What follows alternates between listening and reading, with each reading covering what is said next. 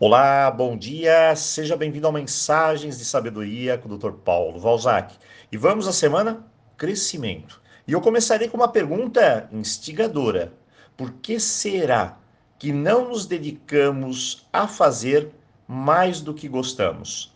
Do que nos dá prazer, vida, energia, paixão, daquilo que nos deixa mais próximos do nosso propósito?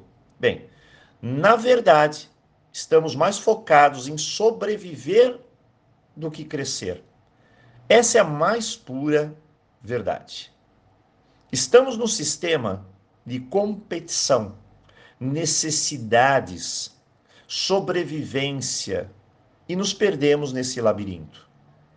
Hoje eu trouxe para você quatro perguntas para você refletir e tentar buscar a sua resposta. A primeira delas é: o que eu amo na minha vida? Bem, essa pergunta trava metade das pessoas. E muitas delas me respondem: Doutor Paulo, como eu vou saber o que eu amo da minha vida? Não tenho tempo nem para pensar nisso. Eu preciso correr, trabalhar, ganhar meu sustento, sobreviver. Não dá para parar e pensar nisso, não, doutor Paulo. Mas se você analisar bem, é uma boa justificativa. Mas será que a vida é só sobre sobreviver? Será que não precisamos de mais um pouco além disso? Bom, se eu descubro as coisas que eu amo, eu começo pelo menos a equilibrar um pouco essa roda da vida. Aí chega a segunda pergunta que pode te mostrar o caminho. E ela é: do que eu mais sinto falta? Ao responder essa pergunta, o caminho se abre. Pois todos nós temos alguma necessidade central. E ao preencher essa necessidade, a vida não parece tão dura. E ela ganha uma harmonia. Lúcia, ao chegar no meu consultório, ela estava estressada. Ela parecia uma panela de pressão preparada para explodir. E olha, sem aquele pininho de segurança. Ou seja, ela ia explodir mesmo. No primeiro dia ela chorou tanto que nem eu acreditei. Ela colocou todas as suas angústias para fora. Então, encontramos duas coisas: o que ela amava e do que ela sentia falta. Esses foram os dois pontos que levaram ela a dar um sentido melhor para sua jornada. Afinal, a gente não está aqui apenas para sobreviver, embora tenhamos de fazer isso também. A maioria das pessoas pode descobrir o que mais ama, do que sente falta, mas trava na hora de conquistar isso. Ou seja, é preciso ser respondida mais uma pergunta para algo fluir dentro de nós. O que eu posso fazer para conseguir o que eu desejo? Você pode ter milhares de respostas à sua disposição.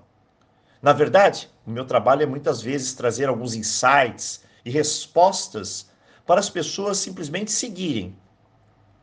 É como eu disse ontem, se você percebeu bem no áudio anterior, eu falei: sobre a força de chegar lá, o eu posso.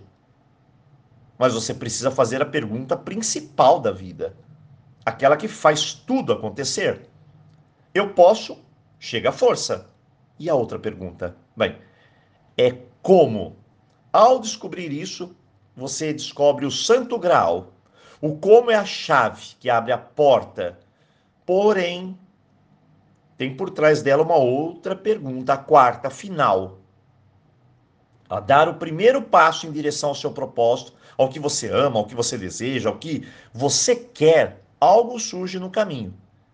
É como eu sempre digo, preste bem atenção. Aonde você acende uma vela, sempre haverá um vento tentando apagá-la. Isso significa que você precisa cuidar. Não se esqueça disso. Cuide. E aqui, o maior cuidado em relação aos sabotadores, principalmente o medo. Então a pergunta é: do que você tem medo? Essa é a pergunta-chave. E ao responder, você tem a possibilidade de descobrir os sabotadores e de enfrentar com todas as suas forças aquilo que pode te impedir de chegar lá. Então, hoje, quatro perguntas. São simples, mas poderosas. E vai te tirar um pouco desse caminho do rato, essa gaiolinha onde faz o rato girar, girar, girar e não sai do lugar. Então anota aí. O que eu amo em minha vida? Responda. A outra, do que eu mais sinto falta? Anota. A próxima, como como chegar lá? E por fim, do que você tem medo? E assim eu acredito fielmente que hoje nós temos em, mãos um mapa, o um mapa da tua felicidade. Então agora vamos juntos vencer esses desafios e buscar o nosso lugar no mundo. Não é possível a gente apenas sobreviver. Nós precisamos viver. Hoje, semana crescimento. E eu desejo a você uma boa reflexão, boas conquistas, boas energias e, claro, nos vemos aqui amanhã. Aloha!